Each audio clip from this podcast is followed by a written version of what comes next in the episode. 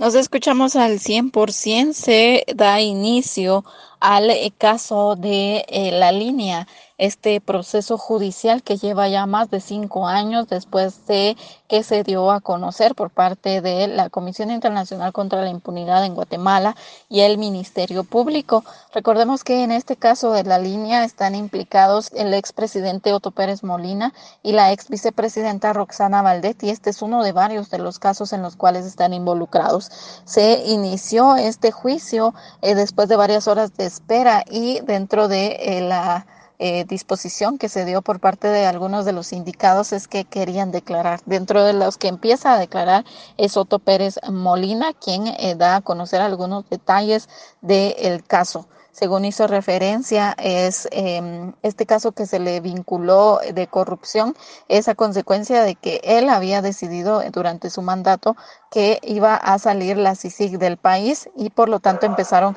a dar a conocer estos procesos en su contra. Creo que efectivamente esto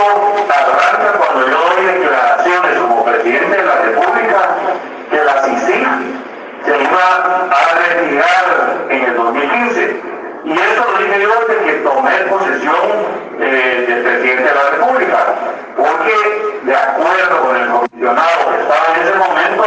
quedamos que era para el 2013 seguir trabajando y del 2013 al 2015 que hicieran las transferencias de capacidades a los organismos que correspondían y con eso se terminaba el periodo de, tiempo que ellos eh, iban a estar aquí en Guatemala. Lo que sucede es que hay un cambio de comisionado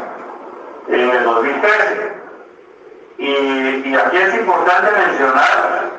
que, y esto ya lo relaciono con el caso de la línea,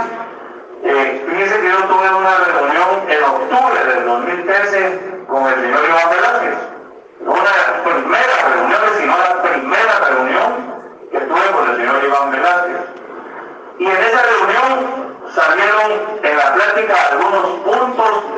que creíamos que eran importantes para que la CICIG pudiera colaborar con la justicia y por supuesto con el gobierno. Hasta el momento, Otto Pérez Molina ha hecho mención que estos casos en donde se les vincula de corrupción y otros delitos están eh, relacionados a eh, lanzar la candidatura de Tel Maldana, la ex fiscal general del Ministerio Público. Es parte de lo que ha mencionado eh, con respecto a su declaración y también se espera que en, esta, en este inicio de debate la ex vicepresidenta Roxana Valditi también declare. Con esto vuelvo a cabina, como nos escuchamos.